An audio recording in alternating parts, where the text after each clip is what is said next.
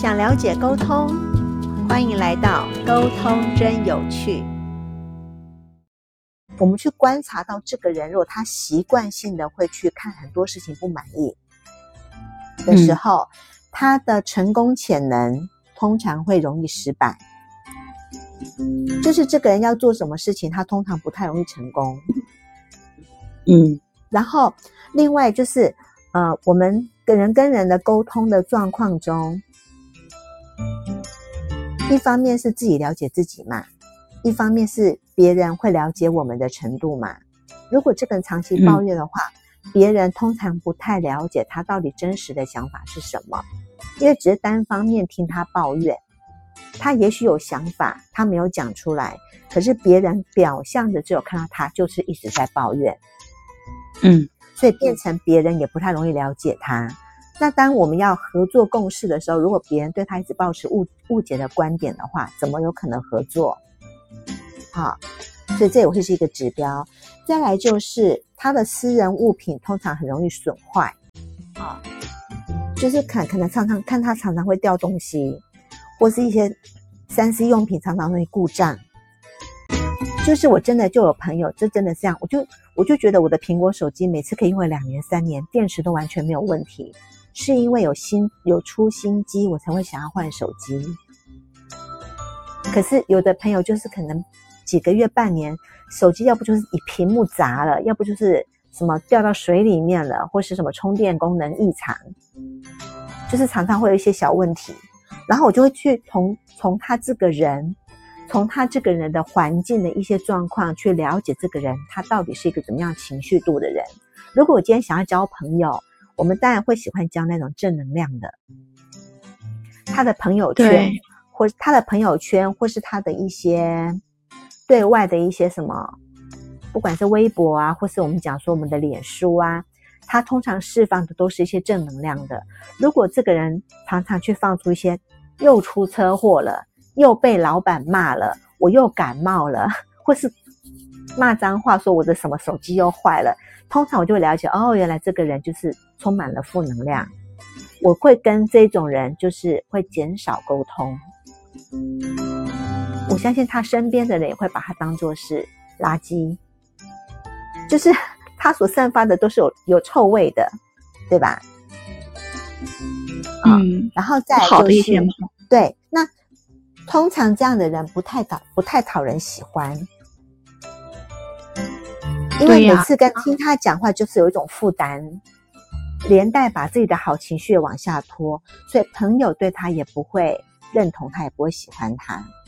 然后再一个比较严重的是，他身为朋友的价值，身为朋友的价值是不好的。他在团体里面，他也感受不到那个团体快乐的氛围。如果一群人大家在唱生日快乐歌，那个人板着脸，可能说：“拜托，生日不是每年都要过，生日难道很重要？有这么需要那个吗？大惊小怪吗？还是干嘛的？这么招摇吗？”他很难去感受到那个受那个环境的快乐气氛所感动，他很少啊。然后有一个很好玩的指标，就是我们都听过催眠嘛，嗯。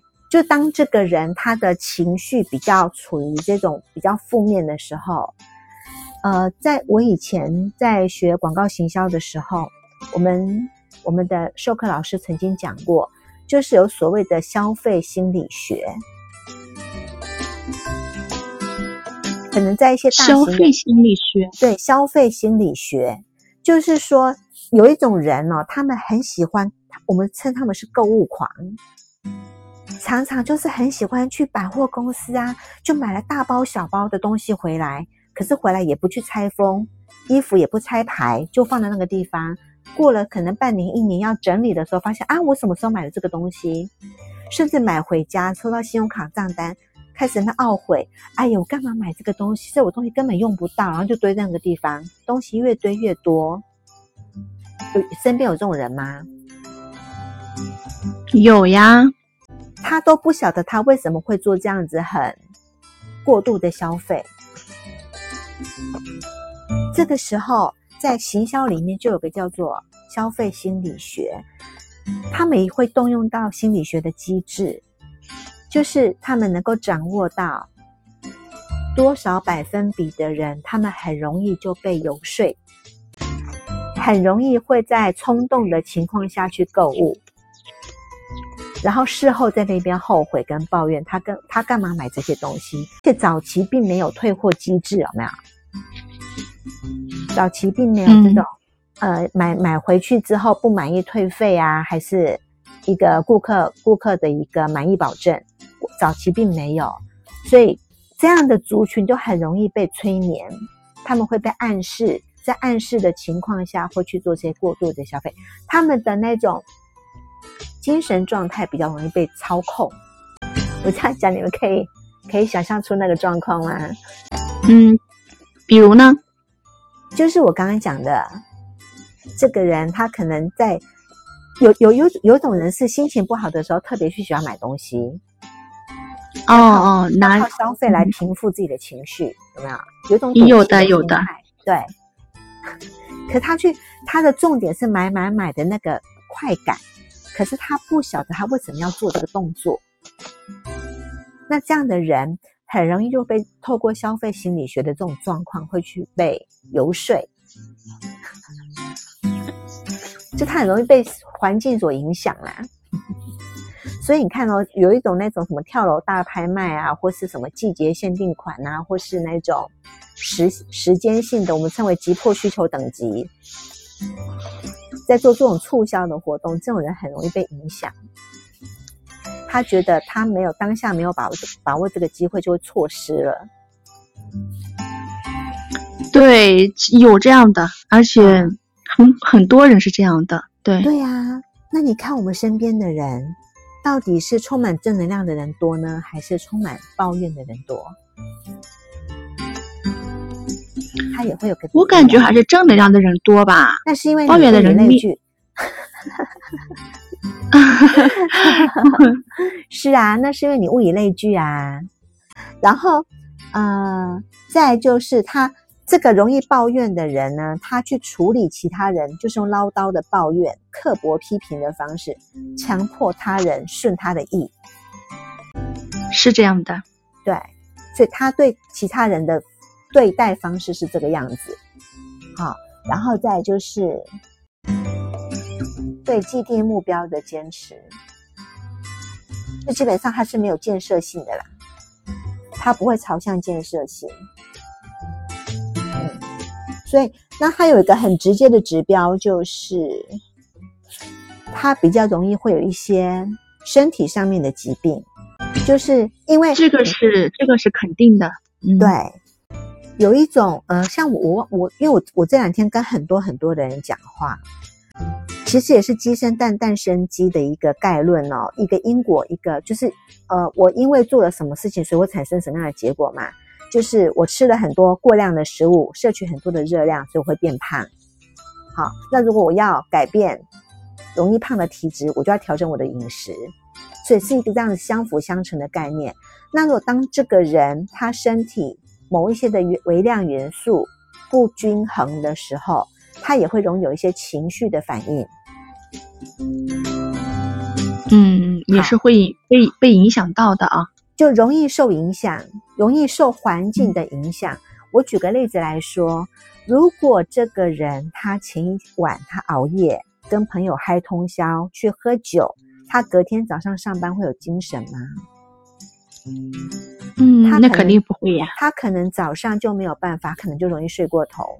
那睡过头之后，他交通又碰到塞车，然后又开始，你看哦，又睡过头。一方面他担心迟到，一方面交通的状况让他没有办法准时到公司，然后可能有一些道路的一些大大小小的问题，好堵车什么的，或是一些交通事故，他心情会好吗？不会。然后到了办公室，可能要被主管责骂，可能会被扣扣钱，又更不好。然后又延误了当天需要缴的那个工作进度，又被可能又被扣，又被扣什么差评之类的，所以他一整天他的心情不会好，所以他所表露出来的言语就会是抱怨。对对，好，那所以这个是一个身体的状况影响到心理的层面。那可是当他持续、持续、持续一直维持这样的习惯的话，抱怨变成他的一种，他的已经就变成习惯了。对他自己都没有发泄的一种习惯。好，那久而久之，他可能会变成一种心理的压力，因为已经变成一个稳定持续的心理状态。然后再再严重，他可能就会有一些失眠，或是暴躁易怒。失眠、暴躁易怒，已经比单纯的言语抱怨又在更严重了，对心灵的影响。那我们碰到这样的人呢，就是当这个人他如果容易诸事不顺的话，他觉得什么都不顺他的意的时候，我们最简单的方法，你们记得我之前有个十四项呃十三项父母自助检查表，嗯，记得在我的在在在姐妹电台我的第二个节目嘛，嗯，就是我们怎么样能够去观察到孩子过动的症状，然后所提出的十三点建议。其实这个建议非常适合用在大人身上，嗯，也这样子、那我还要去看看，我还要去听听。呃，我有放那个文字，感觉得去做笔记了啊。就是其实不外乎就是维持良好的睡眠品质，然后呃，但大人就减少酒精摄取嘛，就摄取不要过量哦，不要造成宿醉啊、头痛啊，影响到隔天。那但假期的时候，当然跟朋友小酌是 OK 的。因为你确定隔天不会去有重要的事情要处理嘛，然后对孩子也是，我们是鼓励孩子平常就是尽可能减少糖分的摄取，但糖这种东西每个人都喜欢，假期的时候可以可以适当的给一些这种糖分、糖果类的一些对孩子可能是奖励啊，那其实也是也是适可而止，然后再就是足够的蛋白质。足够的蛋白质，足够的水分，然后充足的运动，然后晒晒太阳。通常这一些生活里面的一些，我们说小事好了，就是我们每天生活都在做的事情，都上轨道，然后都可以维持一个稳定的话，这个人的情绪状况会提升，他的身体所释放的那个，因为我们身体的氨基酸。我们身体有很多的那种内分泌腺体嘛，不管是帮助睡眠的就褪黑激素啊，好稳定情绪的肾上腺素，好或是平衡血糖的胰岛素，这些东西它们要释放均衡，都来自于我们摄取到身体里面的蛋白质。那跟那些什么微量矿物质、微量元素，它们彼此间有一个稳定的平衡，达到相辅相成。来促进我们这些身体腺体的一个均衡发展，那这些腺体也会直接影响到我们的情绪。这样到目前这样可以吗？嗯嗯嗯，原来是这样啊！对对对，所以身这个人的饮食均衡，可以让这个人的情绪更稳定，因为他碰到事情，看我们我们人碰到紧张，是不是会释放肾上腺素？嗯。对，那如果当这个人他的肾上腺素是稳定的话，他对事情就比较不会大惊小怪。嗯，对，他不会大惊。肾上腺素太高了。啊，其实也不一定，其实也不一定，但这个应该不是决定性的因素吧？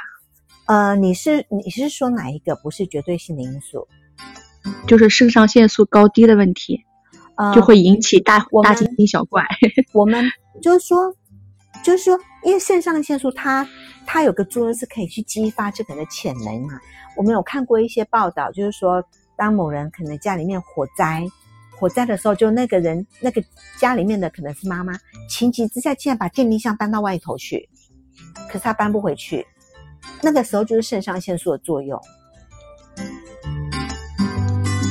哦，这样子就是一下子能搬出去，但是这个事情过去以后，他就搬不进来了。对对对，就当那个时候在情急之下，或是我们台湾这边曾经有个报道，就是那个妈妈出门买菜，然后她要回家的时候，远远看到那个孩子，他的两一两岁的孩子，竟然翻过那个阳台的栏杆，就快要掉下来了，就那个妈妈就瞬间就跑到那个楼下去接住她的孩子。可是当下的那个嗯直觉，那个当下的那种反应是平常不会做到的，那个时候就是启动肾上腺素。对，对，可是平哦常是我我们在讲的啊，我们在说这是母性的本能，妈妈的本能。那就是身体的一个神经的反应啊，情绪连带带动神经系统的反应，还连带牵制到肌肉的运动。像我们我们这边，我们身边带动。对啊，因为他那个是那个是他这辈子最重要的一个事情嘛，还是他这辈子最重要的。他看到的时候，他是不是先有个情绪反应？他有个母爱的本能嘛？对，所以我就说是母爱的本能，原来是这么解释的，对情绪引起的。对，像是、哦你可以坐在节目里了。嗯，还真是，这又是又是那个颠覆我的我的认知了。对，或是我们有时候看一些影片，有没有那个人可能他受了重伤，在战地的时候受了重伤，或是中毒，好，然后他的队友可能会紧急帮他扎一针，嗯，对呀、它也是启动内分泌激素的一个作用啊，让它能够快速的提升身体的这种刺激这个身体的一个机制，让它能够去度过这个很艰难的时间，不管是强心针也好，哦，嗯，对，就是其实是一样的道理，嗯只是一个是内发性，一个是外来性。对的，嗯，好。然后再者就是，如果我身边，就是我身边，如果会有一些人，他们会觉得最近都懒懒的，看什么事情都是、因为这个人，当他情绪低下，讲最基本的，不管是小感冒也好，或是生理期来也好，有的有的人生理期来，对，我知道，哦，对哈，嗯，嗯就是那个时候，有时候有的人身体会很不舒服，会容易头痛、腰酸背痛的，所以通常情绪不会好。那当这个人、也许感冒的时候，他情绪不好，当然是生病的，是因为生病所导致的。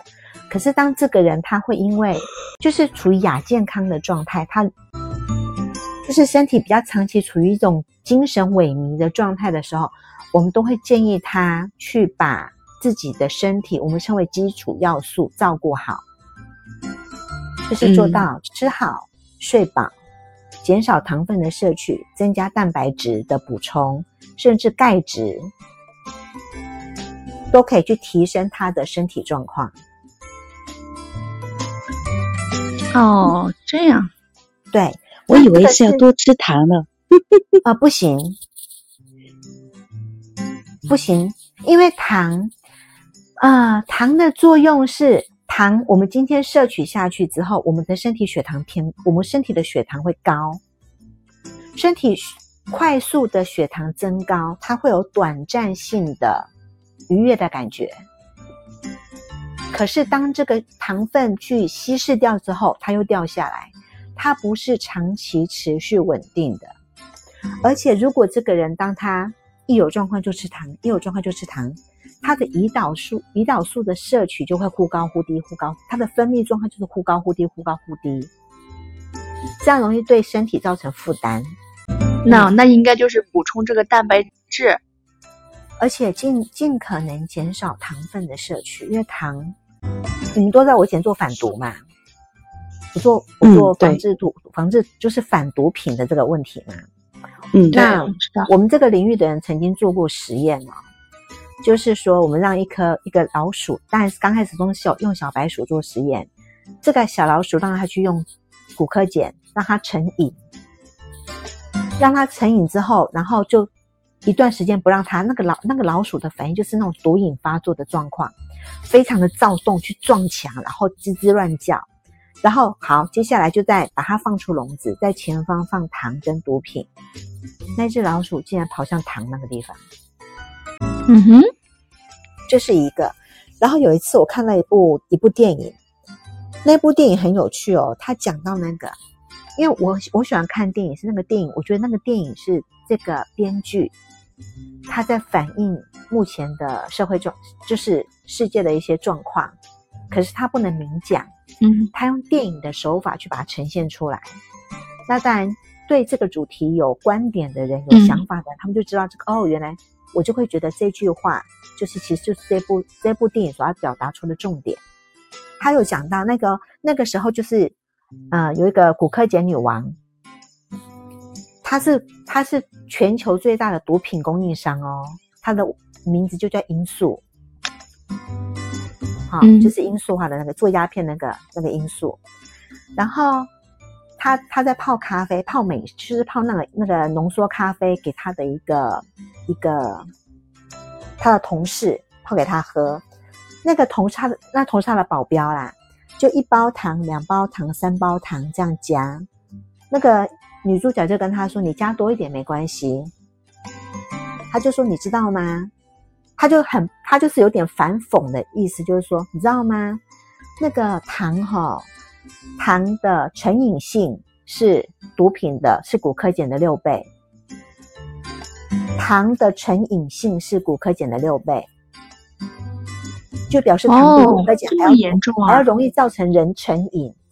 然后糖的致死率是毒品的四倍。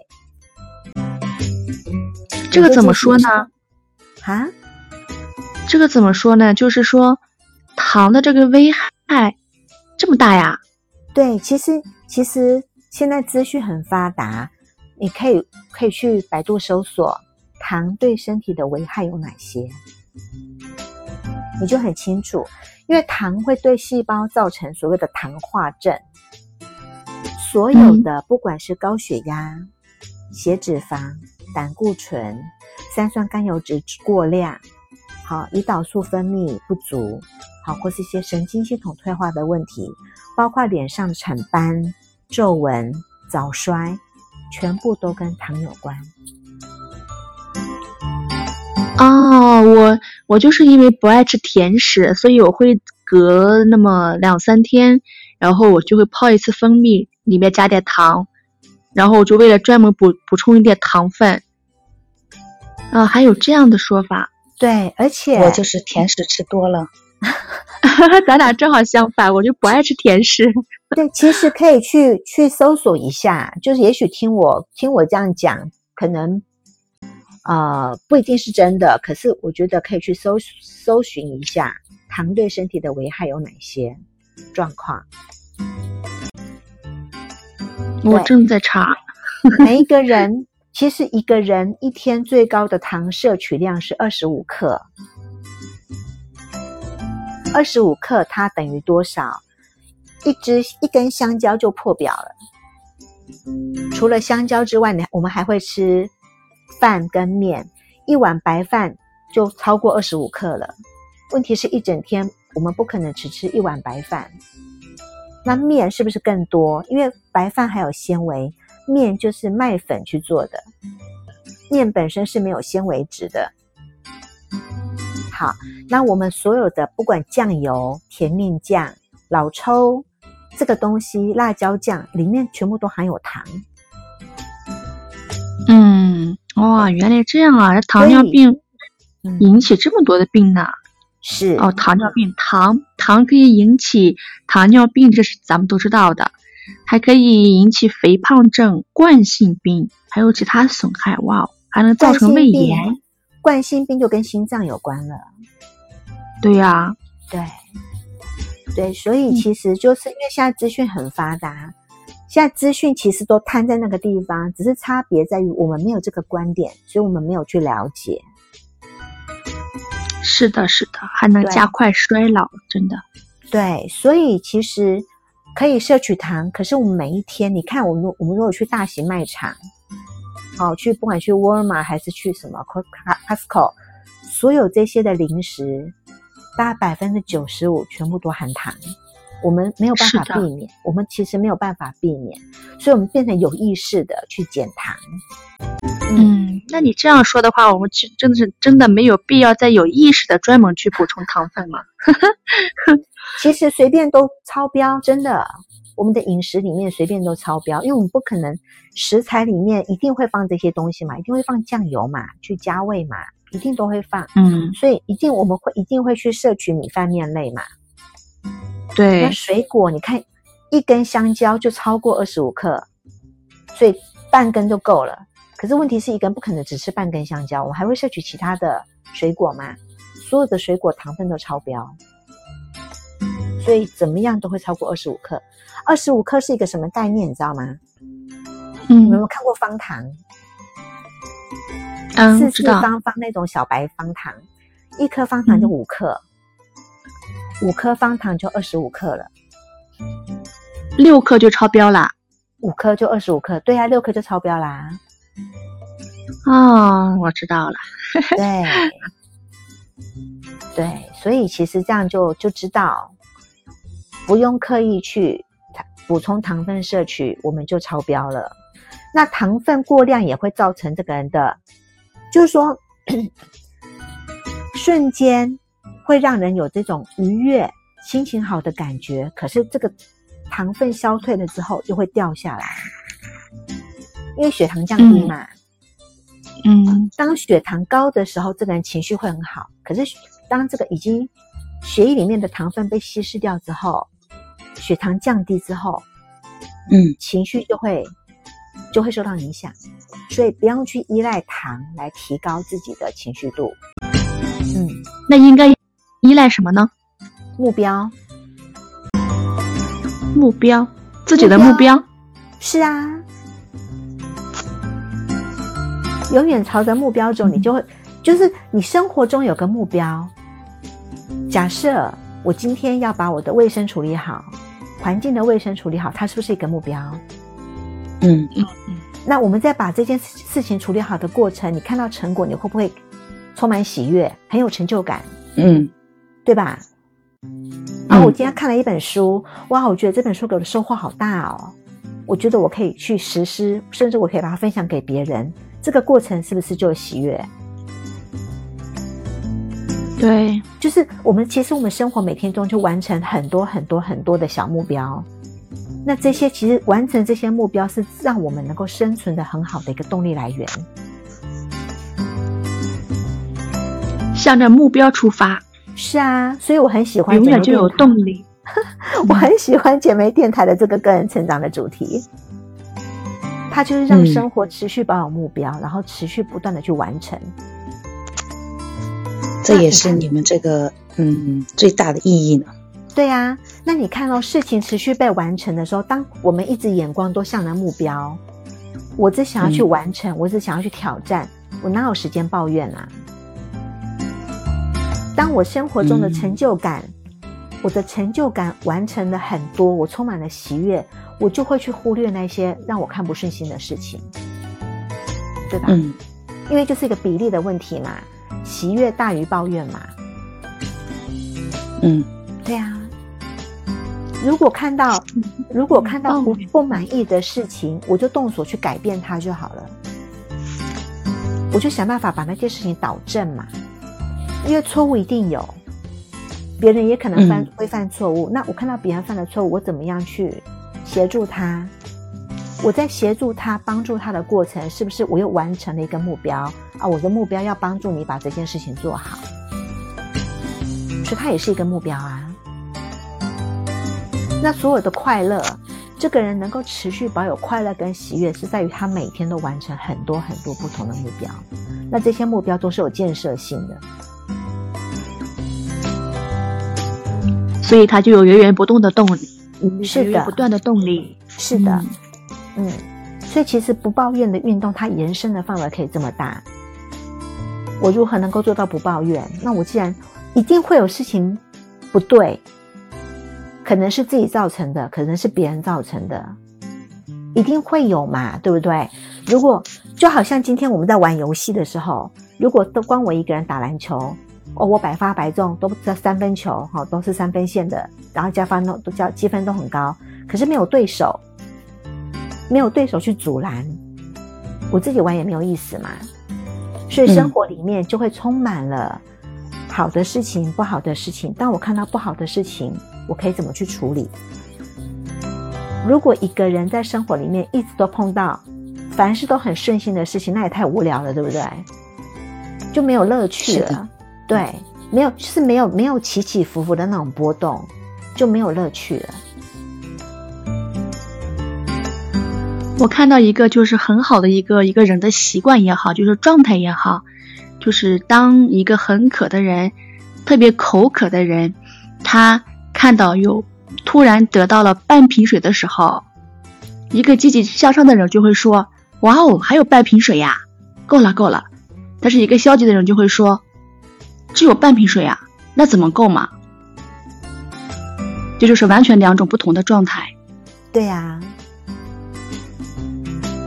所以，首先就可以看，让我们我们自己来看，我们看待这件事情，我们的反应是什么？先去观察自己的反应，就能够理解那个人为什么会有这样的反应，我们就不会抱怨了，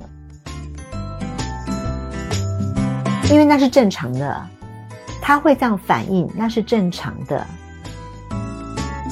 那可是他抱怨，毕竟不是好事嘛。那我们可以怎么做？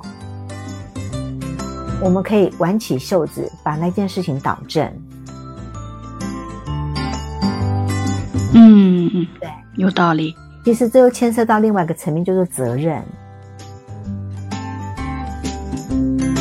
哦，我的，我们家假设我们家垃圾桶满了，垃圾桶满了都没有人要去倒，它开始飘出臭味了，然后熏的每个人，每那个熏的家里每个地方都很臭。我可以抱怨，你干嘛不去倒了？你干嘛不去倒垃圾呀？今天轮到你倒垃圾，你干嘛不去倒？我可以偏偏抱怨，可是垃圾还在那边，还是很臭。那这时候怎么办？我可以去，我可以继续抱怨嘛？或是我就干脆把垃圾拿去倒掉？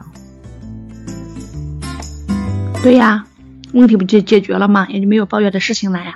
啊，是啊，很多很会很会去耍嘴皮子的，他就是一直抱怨，一直抱怨，他总觉得这个事情跟他没有关系。